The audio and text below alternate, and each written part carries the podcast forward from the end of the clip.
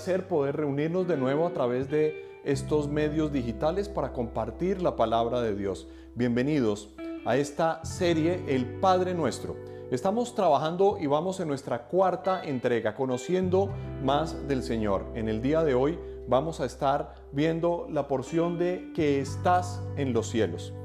Y para ello quiero que me acompañes por favor al libro de Mateo capítulo 6, verso 9 donde Jesús nos dice, ustedes deben orar así, Padre nuestro que estás en los cielos. Este pasaje es maravilloso y vamos a dirigirnos a Dios en oración para que podamos sacarle todo el jugo posible. Padre amado, estamos delante de ti, Señor, te necesitamos y queremos crecer, queremos conocerte más. Yo te pido que tú vengas hasta nosotros, que edifiques nuestro corazón, nuestra mente que aclares nuestra visión, Señor, y que podamos verte en tu esplendor, Señor, de la manera como quieres que lo hagamos, que te podamos ver como un Padre que nos habla, que está en los cielos, que podemos acudir a Él continuamente, como lo estamos haciendo en este momento.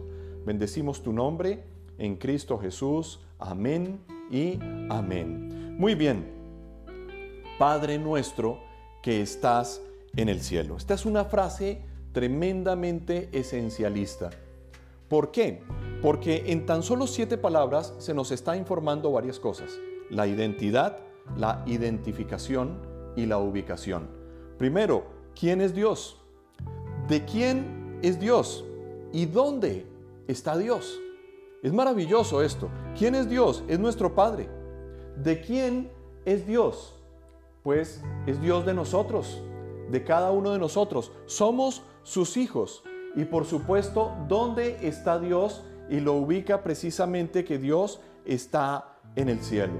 Nos da una ubicación y una ubicación nos da dirección. Esto es tan importante porque nosotros sabemos hacia dónde empezamos a dirigirnos. Y una dirección también nos puede dar una intención. Fíjate en cómo es un efecto cascada lo que estamos viendo acá.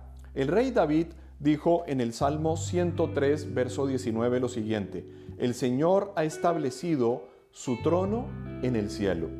Su trono es el trono de la gracia, es como la Biblia así lo llama para que nosotros podamos acudir a Él con plena confianza. Ahí es donde está la intencionalidad, que tenemos que acercarnos a Dios con una firme intención y con confianza. Mira cómo lo describe el libro de Hebreos capítulo 4, verso 16. Así que acerquémonos confiadamente al trono de la gracia para recibir misericordia y hallar la gracia que nos ayude en el momento que más la necesitamos.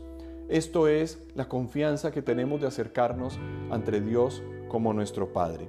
Recordemos que Jesús es el único camino al Padre y que al entregar su vida en la cruz para darnos libertad y vida, nos dio acceso completo al Padre que ha establecido en el cielo su propio trono.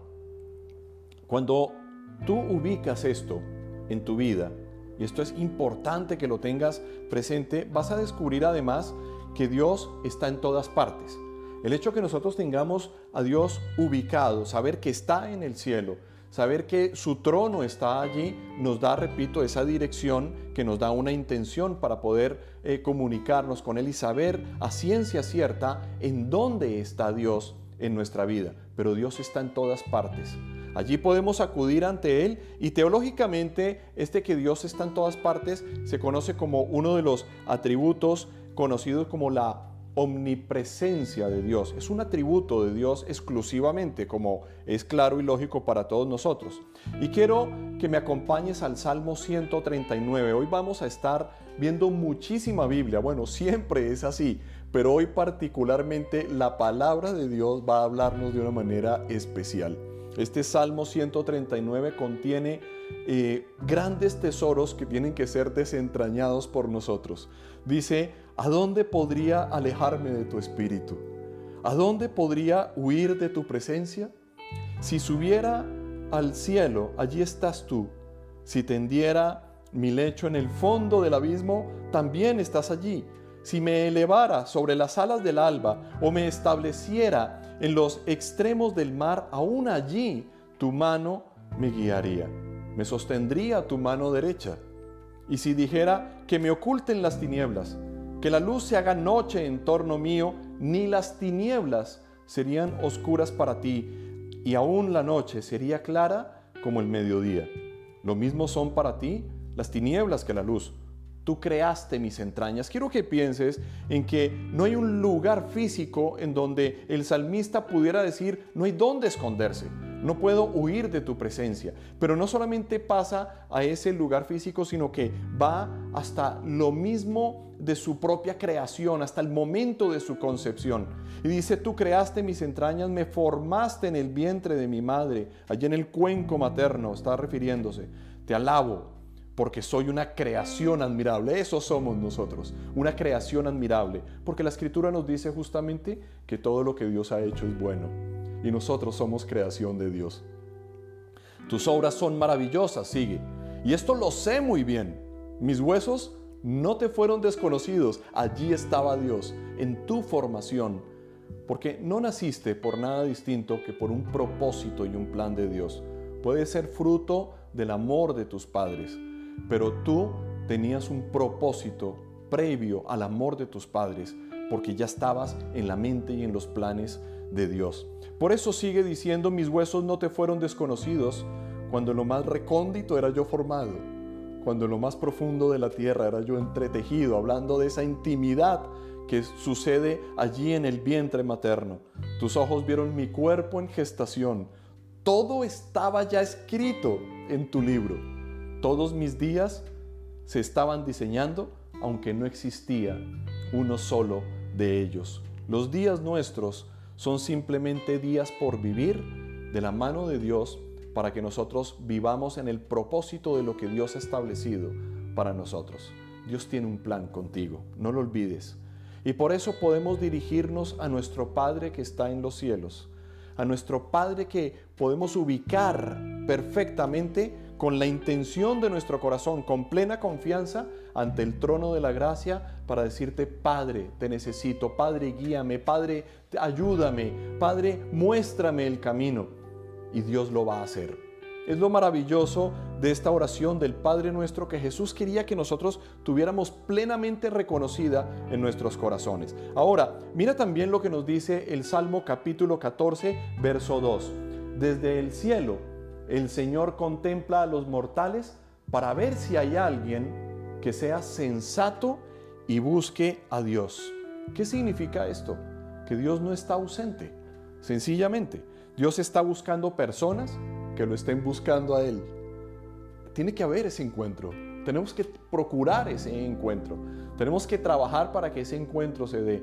Un encuentro entre tu Padre y tú. Y Dios está a la distancia sencillamente de una oración. Cuando tú dices Padre, los cielos se abren. Cuando nosotros decimos Padre nuestro, algo importante está por suceder, porque Dios siempre se mueve en la vida de sus hijos. Ahora, miremos esto desde la teología integral. Cuando los primeros padres se dieron a la tentación en el huerto del Edén, vinieron básicamente dos consecuencias inmediatas. Esto es muy serio, realmente. La primera de ellas fue el ateísmo.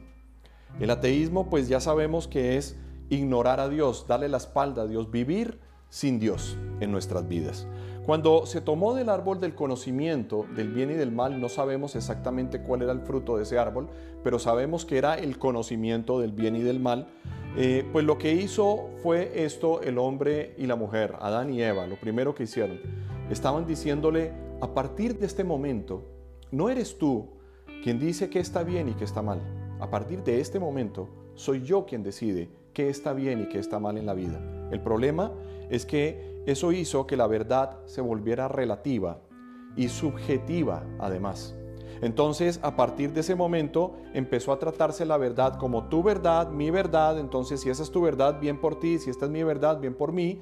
Tú verás, eh, abramos camino acá sencillamente y comenzaron a ver una cantidad de vertientes alrededor de esto que pues nosotros ya sabemos las consecuencias que esto implica, porque en realidad la verdad es una sola. Por eso Jesús dice, yo soy el camino, la verdad No dice una verdad, no dice un camino. Yo soy el camino, la verdad y la vida. Y ya saben, nadie llega al Padre sino por mí. Por eso nos dice, ustedes deben orar así. Padre nuestro que estás en los cielos. Ya sabes dónde habita Dios. Búscalo sencillamente. Yo vine a decirte la verdad para que vuelvas a tu Padre. Así hayas caminado sin Él. Porque de hecho todos hemos caminado sin Dios. Todos de alguna manera hemos practicado el ateísmo en algún momento de nuestra vida. ¿Hasta cuándo? Hasta cuando tenemos la oportunidad de conectar una vez más nuestra vida y nuestra relación con nuestro Padre Celestial. A eso vino Cristo, para darle vida a nuestro espíritu, para que pudiéramos conectarnos en oración con nuestro Padre y conocer su voluntad por medio de su palabra. Esto es realmente algo maravilloso. Y no podemos perder de vista el estar eh, continuamente pegados a Dios, buscándolo, porque hay mucho por ver. Ahora, la segunda consecuencia de no haber buscado a Dios, de haber, eh, haberse apartado de Dios, fue la idolatría. Esto es también muy serio. La palabra de Dios nos dice, no tendrás dioses ajenos delante de mí. No los tendrás. La idolatría, de alguna manera, es una infidelidad espiritual, sencillamente. Eso es la idolatría. Ahora, ídolo es pues sencillamente todo lo que se levanta entre Dios y tú y que te distrae o te aparta de quién es Dios y de esa relación con Dios. Y entonces esto lo describe muy bien, esta idolatría, el Salmo 115, verso 3 al 8, cuando nos dice esto, nuestro Dios está en los cielos, eso ya lo sabemos nosotros, hoy lo aprendimos, lo tenemos claro y sabemos que tenemos esa dirección y ese lugar, esa ubicación a donde podemos ir intencionalmente ante nuestro Padre, con confianza. Y nos dice, nuestro Dios está en los cielos y puede hacer lo que le parezca. Pero sus ídolos son de oro y plata, producto de manos humanas. Tienen boca, pero no pueden hablar. Ojos, pero no pueden ver. Tienen oídos, pero no pueden oír. Nariz, pero no pueden oler. Tienen manos, pero no pueden palpar. Pies, pero no pueden andar ni un solo sonido emite su garganta. Semejantes a ellos son sus hacedores y todos los que confían en ellos. Eso es un ídolo.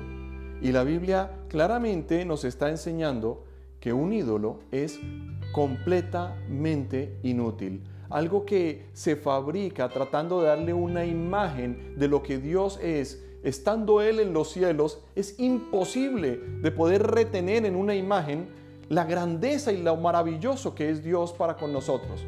No podemos desgastar nuestras días, nuestro tiempo y sobre todo lo más importante, nuestra relación con Dios en algo tan inútil como un muñeco hecho por manos humanas, un ídolo fabricado por alguien tan imperfecto como tú o como yo. Entonces, creo que la Biblia nos está haciendo un llamado concreto. Me gusta como lo dice Jeremías capítulo 10, verso 3 al 6. Fíjate lo que nos dice. Cortan un tronco en el bosque y un artífice lo labra con un cincel.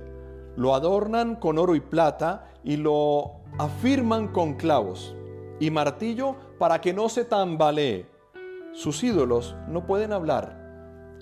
Parecen espantapájaros en un campo sembrado de melones.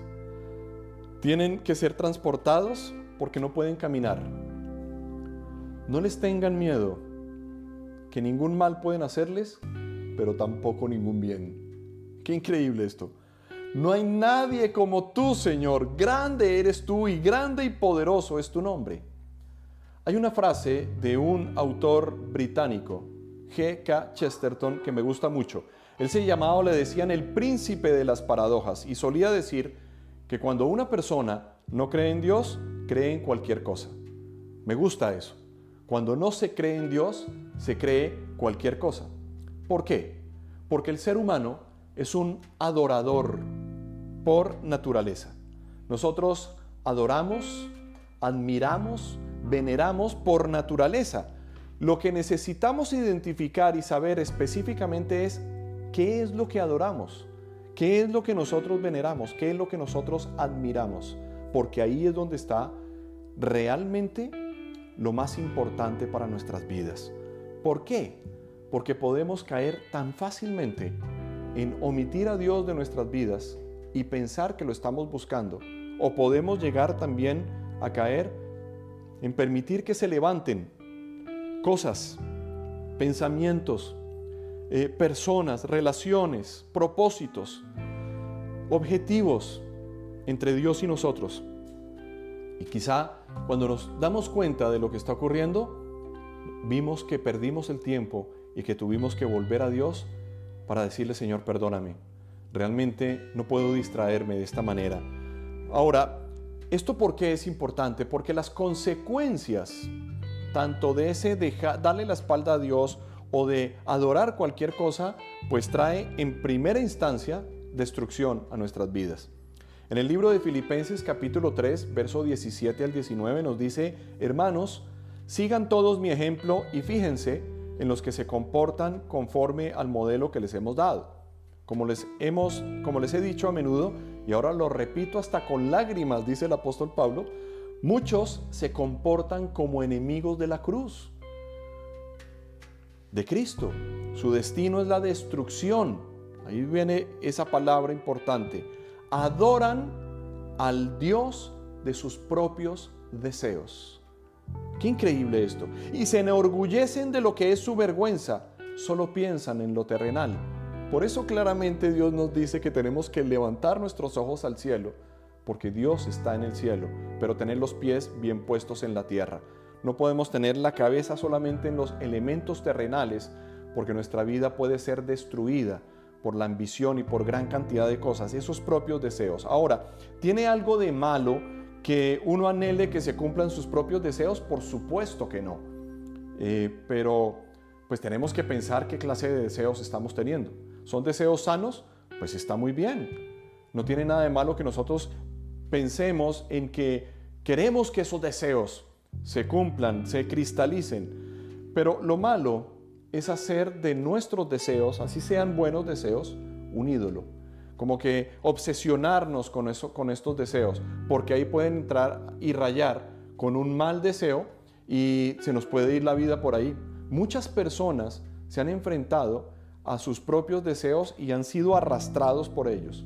Quiero pedirte de manera especial que te cuides en esa área, que no dejes que se obsesione una meta en tu vida, no dejes que se enquiste un deseo inadecuado, inapropiado, porque a veces pensamos que eh, hago esto y ya, dejo, dejo, dejo esto y nunca más vuelvo a hacerlo. Y la vida queda enganchada en eso. No le des la espalda a Dios, búscalo.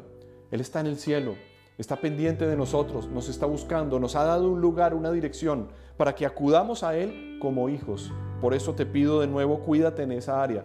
¿Por qué? Porque tus propios deseos se pueden volver en un objeto egoísta de veneración que termina en qué? en destrucción y en sufrimiento, porque la destrucción está ligada a la idolatría. Por eso nos recomienda el libro de Colosenses capítulo 3, verso 5 lo siguiente. Por tanto, hagan morir todo lo que es propio de la naturaleza terrenal, inmoralidad sexual, impureza, bajas pasiones, malos deseos y avaricia, la cual es idolatría. ¿Por qué?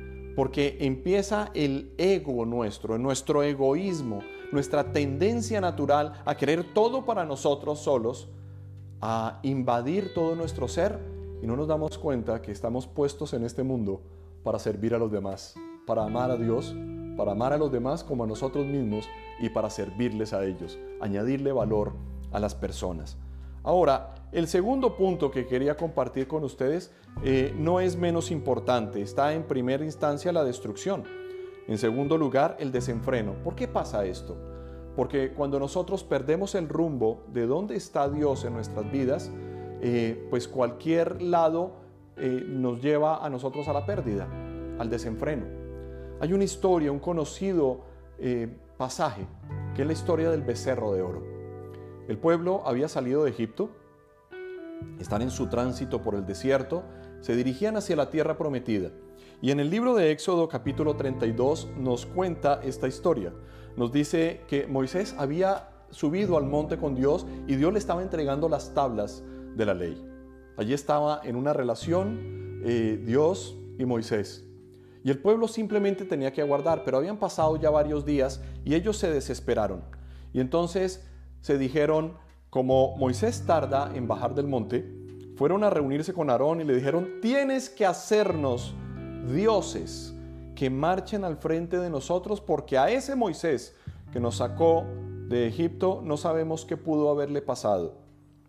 Aarón le respondió, quítenles ojo a esto porque perdieron sus tesoros, perdieron lo que habían acumulado, lo que les habían entregado a ellos, lo perdieron por la idolatría.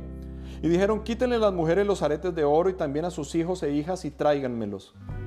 Todos los israelitas se quitaron los aretes, hicieron lo que Aarón les había dicho, los recibió, los fundió, luego cinceló el oro, lo golpeó, le dio forma e hizo un ídolo en forma de becerro.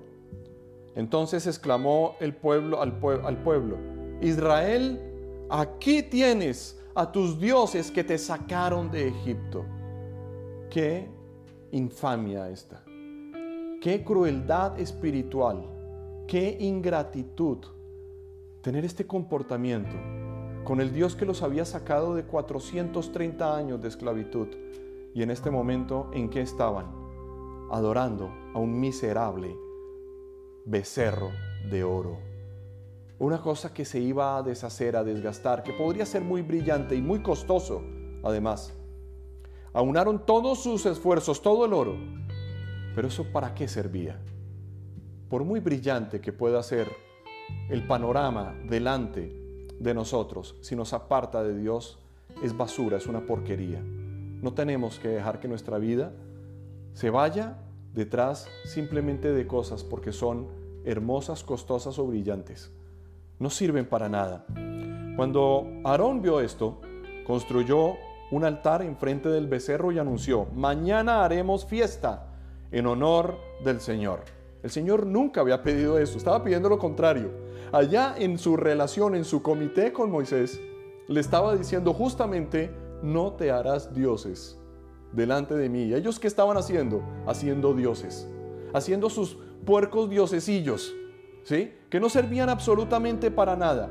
En efecto, nos dice en el verso 6, al día siguiente los israelitas madrugaron y, y presentaron holocaustos y sacrificios de comunión. Luego el pueblo se sentó a comer y beber. ¿Y sabes qué pasó? Se entregó al desenfreno. ¿Por qué? Porque le habían dado la espalda a Dios. Porque pensaron que no pasaba nada, que tenían un nuevo Dios, y que ese Dios, eh, pues simplemente eh, cuando le habían presentado las ofrendas y ese tipo de cosas, ya con eso estaba contento. Pero no se trata de eso. Sabes que Dios nos ama, Dios te ama a ti. ¿Y qué quiere Dios para ti? Pues quiere lo mejor, quiere lo mejor de ti, lo mejor para ti, lo mejor de tu corazón y lo mejor para tu corazón. No te distraigas con aquello que te va a apartar de Dios. Entonces el Señor le dijo a Moisés, baja ya, baja porque ya se ha corrompido el pueblo que sacaste de Egipto. Demasiado pronto se han apartado del camino que les ordené seguir, pues no solo han fundido oro y se han hecho un ídolo en forma de becerro, sino que se han inclinado ante él y le han ofrecido sacrificios y han declarado a Israel, aquí tienes a tu Dios que te sacó de Egipto. Dios desde el cielo, ya lo vimos, estaba viendo absolutamente todas las cosas, desde su lugar. Pero ¿qué ocurre? ¿Cuál es el problema? Que la idolatría nos lleva a nosotros al desenfreno. Tienes que tener cuidado con eso. Y al final solo queda el corazón vacío y por supuesto el tufo de la vergüenza. ¿Por qué lo digo? Isaías 42, 17 nos lo recuerda. Pero retrocederán llenos de vergüenza los que confían en los ídolos, los que le dicen a las imágenes, ustedes son nuestros dioses. No tenemos que inclinarnos ante una imagen, no tenemos que inclinarnos ante un ídolo, tenemos que inclinarnos ante nuestro Padre que está en los cielos y que desde allí está buscando hombres y mujeres que como tú y como yo le busquemos permanentemente. La decadencia de esto se deja ver en el libro de Romanos capítulo 1, verso 21 al 32, que por tiempo no lo puedo leer, pero te dejo ahí como una, un tema, un texto más para que tú lo puedas repasar en casa. Romanos 1, 21 al 32. Ahora, esta destrucción y desenfreno del que estamos viendo que trae la idolatría, eh, trae consecuencias sobre una nación completa. Hay una historia también maravillosa en Primero de Reyes capítulo 18 verso 21, en donde se da una confrontación de orden nacional entre Acab, el rey, y el profeta Elías. Y de ello nos cuenta la Biblia ahí a lo largo del capítulo 18, pero quiero mencionar el verso 21. Dice que Elías, el profeta, se presentó ante el pueblo y le dijo, ¿hasta cuándo van a seguir indecisos? Si el, el Dios verdadero es el Señor, deben seguirlo. Pero si es Baal, si es el ídolo, si es la imagen que se han fabricado, síganlo a él. El problema es que tienes que tomar una decisión. ¿Sí? Tenemos que tomar una decisión. Y el asunto en el cual está poniéndolo claramente definido el profeta Elías es hasta cuándo vas a estar indeciso espiritualmente. Tienes que tomar el lugar. Tienes que atender al llamado que tu Padre que está en el cielo te está dando. Dios te está buscando. Y Él lo que está esperando es simplemente que te comuniques con Él de manera clara, ¿sí? Sin intermediarios. Jesucristo es el único intermediario que nosotros tenemos. Y tenemos que pensar hasta cuándo o qué tiene que pasar para que tú le entregues completamente tu vida, tu confianza, Em, ¿Hasta cuándo vas a jugar a ser Dios? A decir, yo controlo esto, yo no tengo problema, yo hago aquí, por allá digo tal cosa, hago esto, hago aquella vuelta, no pasa nada. ¿Hasta cuándo le vas a dar el manejo de tu vida al Señor? Completamente, todas tus áreas, diciéndole, ¿sabes qué, Padre? Yo voy a parar en este momento y creo que tengo que hacer un alto y decirte, aquí está mi vida. Aquí está mi vida completa, está mi vida completa para ti. Porque te quiero decir esto. Dios nunca está en el segundo lugar en la vida de nadie. Cuando Dios no es lo primero, Dios es lo último. Es curioso esto, pero realmente es así. Cuando Dios no es lo primero, es lo último. Y en ese tramo es donde la, la idolatría se juega su partida. Y ahí es donde la idolatría empobrece y arruina sin misericordia. Y las personas se distraen. Y por eso estamos hablando del profeta Elías en el verso 30 del el libro donde estamos, de Primero de Reyes 18, nos dice, como habían dejado en ruinas el altar del Señor, Elías ¿qué hizo? Elías lo reparó. Quizá algunos de ustedes estén en mora de reparar su propia relación con Dios. Hoy es el día para hacerlo. Hoy es el día para decir, Padre, reconozco que estás en los cielos y que desde los cielos, Señor, tocas mi vida, transformas mi corazón, que cuando yo digo, Padre, el cielo se une a la tierra. Cuando te busco, van a pasar cosas. Dios está dispuesto a eso. La pregunta es si estás dispuesto tú porque es importante que respondas a esa pregunta. El Señor lo dijo también por medio de la pluma del profeta Isaías. En el capítulo 51 de este maravilloso libro de Isaías, en el verso 13, nos dice, ¿has olvidado al Señor que te hizo? ¿Al que extendió los cielos y afirmó la tierra? Ese es el Dios en quien confiamos. Vivirás cada día en terror constante por causa de la furia del opresor que está dispuesto a destruir. Pero ¿dónde está esa furia? Esto es algo que tenemos que considerar también porque Dios está dispuesto a que nosotros vivamos no en terror, no en temor, sino en seguridad y confianza. Déjame decirte que la victoria de un creyente está en reconocer la grandeza de Dios. No se trata del tamaño de tu fe. El Señor dice, con un grano de mostaza, si fuera así de grande, sería suficiente. Dios no demanda de ti una gran fe. Dios demanda de ti que confíes en Él, que creas. Y cuando un creyente confía, reconoce la grandeza de Dios y rinde su vida y se vuelve obediente a Dios y a su voluntad, la saca del estadio. Ahí ve cosas extraordinarias y maravillosas. Y no hay un Dios como el Dios de la Biblia. Él es el objeto de nuestra fe. Isaías también nos dice en el capítulo 40 y verso 18 de su libro, ¿con quién compararán a Dios? ¿Con qué imagen lo representarán?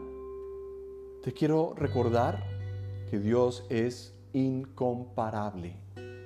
No hay nadie como nuestro Dios. Es lo único que Dios no conoce en su palabra, un Dios como Él. Porque no hay nadie igual a tu Padre que está en el cielo y que está atento a que tú lo busques. Búscale, búscalo.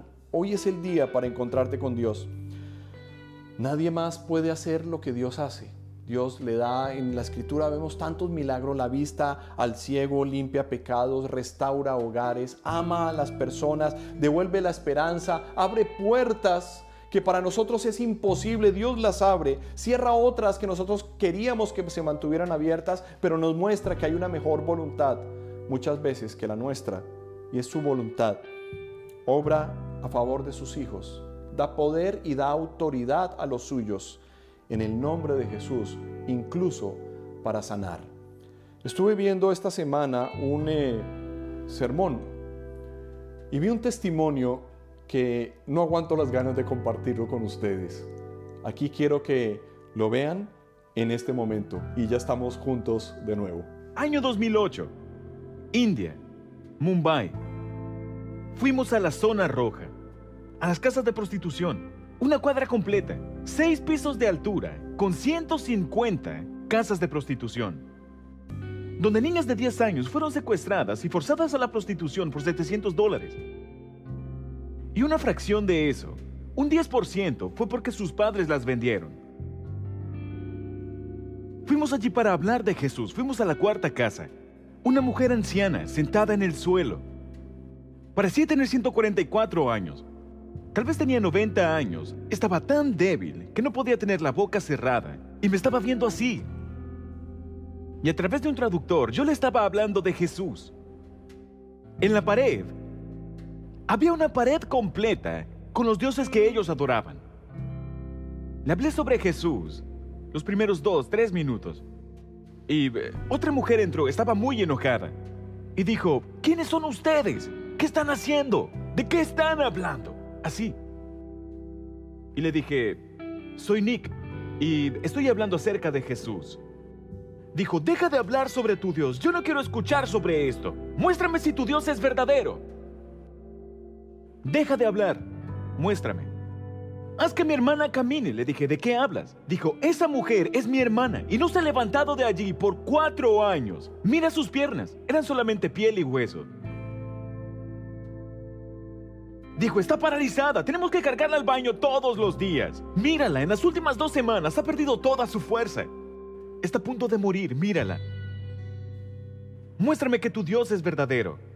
Y yo le dije, Dios, ella no me está poniendo en compromiso a mí, en verdad te está poniendo en compromiso a ti. Solamente quiero que eso quede claro, ¿está bien? Oramos por un par de minutos. Mis amigos la levantaron, uno a cada lado, tratando de levantarla. Ella trataba de poner los pies sobre el suelo, intentaba estirarlos, pero tenía un gran dolor. Podías verlo de las expresiones de su rostro. Cuando trataba de poner el pie derecho, ¡ah! Eso es lo que hacía. No podía caminar. La sentaron en la silla y volteó a ver a su hermana, quien todavía estaba enojada. Y dije, Dios, tenemos que orar más. Así que oramos. Empezamos a hacerle masaje en las piernas. Su grupo estaba orando por ella. Y su rostro, su rostro pasó de estar así a esto. Estoy lista. Dijimos, ¿qué?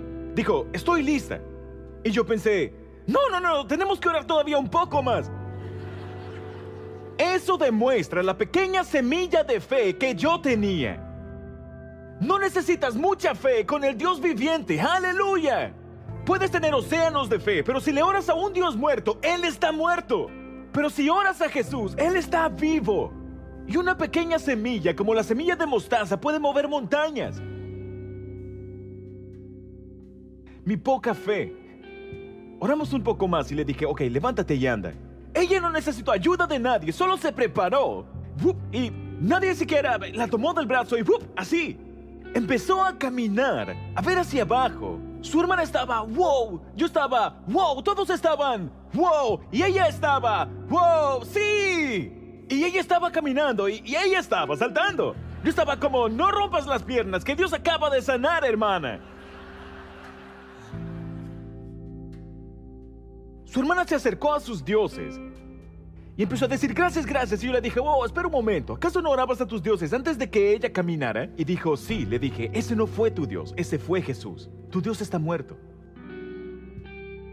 Ahora este es el milagro. La mujer que fue sana no era simplemente una mujer anciana. Lo descubrí luego. Esta mujer fue la que inició toda la cuadra de casas de prostitución 45 años antes. Ella fue quien lo comenzó todo. Ella reclutó a los proxenetas, a las prostitutas y a los secuestradores. Ella hizo dinero del abuso a las mujeres y el tráfico humano.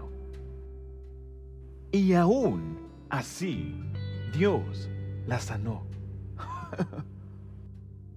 Nada puede separarnos del increíble amor de Dios. Es impresionante esto. ¿Qué tal? ah? Impresionante.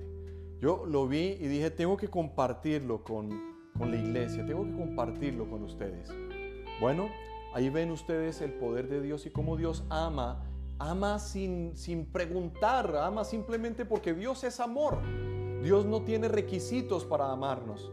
Por eso la escritura nos dice que nada nos va a poder separar del amor que Dios tiene por nosotros. Lo que sí nos separa es el pecado. Y cuando le damos la espalda y levantamos cualquier cosa pensando que ese es nuestro Dios, vamos a tener solamente problemas.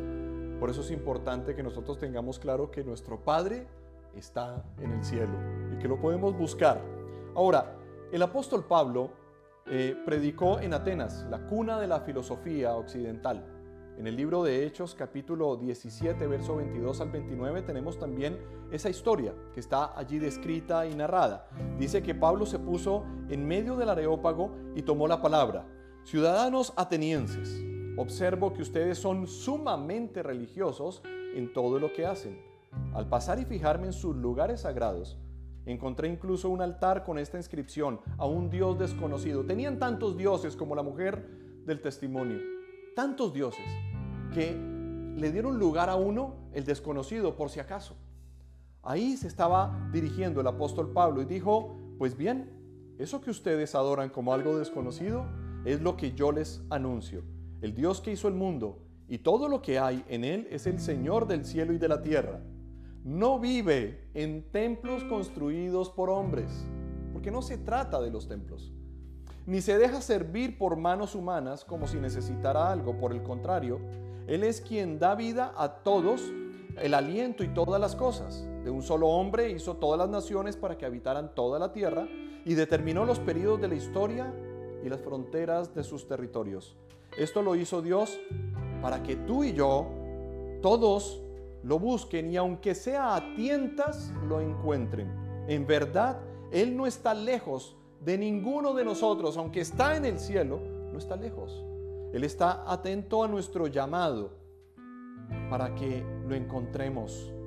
No está lejos de ninguno de nosotros, puesto que en Él vivimos, nos movemos y existimos, como algunos de sus propios profetas han dicho, de Él somos descendientes. Por tanto, Siendo descendientes de Dios, no debemos pensar que la divinidad sea como el oro o la plata o la piedra. De nuevo empiezan a estar estos materiales que se funden y que a veces se hacen formas para decir es Dios. No. Escultura hecha como resultado del ingenio y de la destreza del ser humano. Pues bien, Dios pasó por alto aquellos tiempos de tal ignorancia pero ahora manda a todos en todas partes que se arrepientan. La palabra arrepentimiento sencillamente significa cambio de dirección. Lo que Dios está mandando es cambia ya de dirección. Y cuando nosotros vamos en una dirección mirando por acá, lo mejor es que levantemos los ojos al cielo, porque tu Padre y mi Padre está en el cielo. Ese altar que reconstruyó el profeta Elías, que había sido destruido, tal vez podemos hacer referencia a él y haciendo una comparación decir que es el corazón humano hoy en día. Algunos corazones son como altares que necesitan ser reconstruidos, altares rotos, quebrados, quebrantados, deshechos. Y te quiero decir, cuando Dios llega a tu vida, Dios hace nuevas todas las cosas. Sorprendente. Nos da una vida nueva. Esa vida está esperando por ti y esa vida se está manifestando en mí y en todos los que creemos en su nombre. ¿Sí? Pero a veces, repito, como que nos distraemos. Tenemos que volver y si tenemos que reconstruir esa relación con Dios a la que hace referencia ese altar, hoy es el día para empezar una vez más porque nuestro Padre que está en el cielo aguarda por nosotros. Ahora, Dios no está eh, en el corazón del que no lo ha invitado. Él está en el corazón de aquel que le ha dicho, Señor, entra en mi vida. Y eh, quien así lo ha hecho, te aseguro que va a ver a Dios obrar milagros. Porque Dios puede hacer milagros, cosas extraordinarias, es lo que quiero decir en nuestras vidas. Es sorprendente esto. Quisiera cerrar con el libro de Josué, capítulo 24, verso 14 al 16. Josué fue un gran estadista de la antigüedad. Moisés le entregó a él la antorcha de la autoridad del pueblo de Israel en aquella época. Él termina eh, todo el trabajo que había tenido, le tocó entregar la tierra prometida. Ellos entraron, conquistaron, eh, bueno, tomaron el lugar que Dios les había prometido y Él cierra su libro con esta porción maravillosa. Les dice, por lo tanto, ahora ustedes entréguense al Señor y sírvanle fielmente. Desháganse de los dioses que sus antepasados adoraron al otro lado del río Éufrates y en Egipto, y sirvan solo al Señor. Pero si a ustedes les parece mal servir al Señor, elijan ustedes mismos a quienes van a servir. A los dioses que sirvieron sus antepasados al otro lado del Éufrates, o a los dioses de los amorreos, en cuya tierra ustedes ahora habitan. Por mi parte, y aquí viene la declaración fenomenal, por mi parte, mi familia y yo serviremos al Señor. No le vamos a dar la espalda, no nos vamos a fabricar ídolos, no vamos a permitir que se levante entre Dios y nosotros nada que se interponga y que nos distraiga. Mi familia y yo vamos a servir al Señor. Padre, yo te doy las gracias. Te pido que podamos decidir por ti, Señor, en esta hora. Te necesitamos. Te necesitamos y quizá hay personas que hoy necesitan reconstruir esa relación contigo. Quizá otros necesitan empezar de nuevo. No importa, Señor. Hoy sabemos que tú nos das ubicación, que nos das dirección, Señor.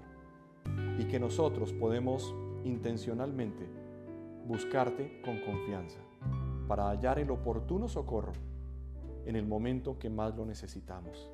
Sabemos que tu trono está en el cielo y que podemos acudir a ti en libertad y con confianza para ver, Señor, en esa oración cuando te decimos, Padre nuestro, los cielos se rompan e impacten la tierra de una manera maravillosa.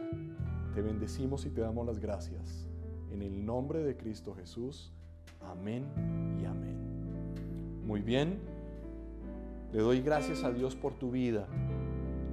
Y quiero saber si tal vez en este momento hay alguna persona que haya pasado por acá o que haya estado pasando por, estas, por estos canales virtuales y viendo este sermón y que hoy quiere empezar de nuevo, que hoy quiera decirle, Señor, vengo a probar contigo. Me deshago de todo esto que, que me ha sido inútil, que me distrae, que me destruye, que puede hasta corromperme, Señor. Y te busco a ti.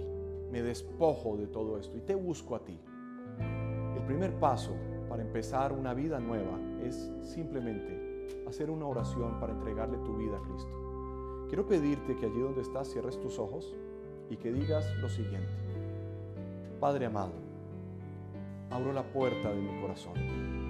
Sé que estás en el cielo, pero que has enviado a Jesucristo, tu Hijo, a hacerse hombre, morir en una cruz, resucitar al tercer día, para sentarse a la diestra tuya, pero que Él dejó al Espíritu Santo para vivir en mí, y que a través de ese sacrificio todos mis pecados son perdonados y me das la oportunidad de empezar de nuevo y volver a ti a través de Jesús, que es el camino, la verdad y la vida. Y por eso vengo ante ti hoy y te entrego mi corazón. En el nombre de Cristo Jesús. Amén y. Muy bien, bienvenido, bienvenido a la vida nueva que el Señor tiene para ti. Quisiera decirte que nosotros como iglesia tenemos pues eh, bueno, muchas cosas para compartir contigo. Tenemos los cursos de crecimiento. ¿Por qué? Porque se trata de que nosotros simplemente vayamos avanzando juntos de la mano del Señor. No nos las sabemos todas, pero conocemos al Dios que se las sabe todas. Entonces vamos tras el conocimiento de Dios, vamos por ver su mano moviéndose en medio de nuestras vidas. Estás invitado cordialmente a eso. Entonces queremos saber de ti, nos gustaría que siguieras eh, nuestras redes sociales, que puedas dejarnos tus datos llenando el formulario, eh, escaneando el código en pantalla, el link de la descripción. Ustedes encuentran que allí debajo también está eh, el sermón. Entonces pueden imprimirlo. Todos estos sermones están allí disponibles para que ustedes los impriman o los revisen en su celular, pueden descargarlos en el celular. Entonces allí pueden llenar los sermones también y tener un doble crecimiento. ¿sí? Escríbenos también al correo de nuestra iglesia o visita nuestra página web en la sección Soy Nuevo. También queremos recordarte que no olvides darle like, que te puedes suscribir a nuestras redes, que tenemos contenido para los niños a través de, nuestro canal de YouTube eh, con la información para Roca Kids, para tus hijos en su edad, para que puedan también recibir la palabra del Señor. Tenemos también eh, nuestras redes sociales a través de las cuales puedes compartir los sermones, los podcasts. Eh, todo esto lo vas a encontrar a la mano. ¿Para qué? Para que compartas la palabra del Señor. Es una palabra que debe ser conocida con familiares, con amigos, porque es la palabra que nos da vida, es la palabra que nos edifica. Entonces recuerda que hay un espacio para ti, que la iglesia somos todos que los amamos mucho y que nos vamos a ver próximamente si el Señor los permite. Los amamos con todo nuestro corazón. Dios los bendiga a todos.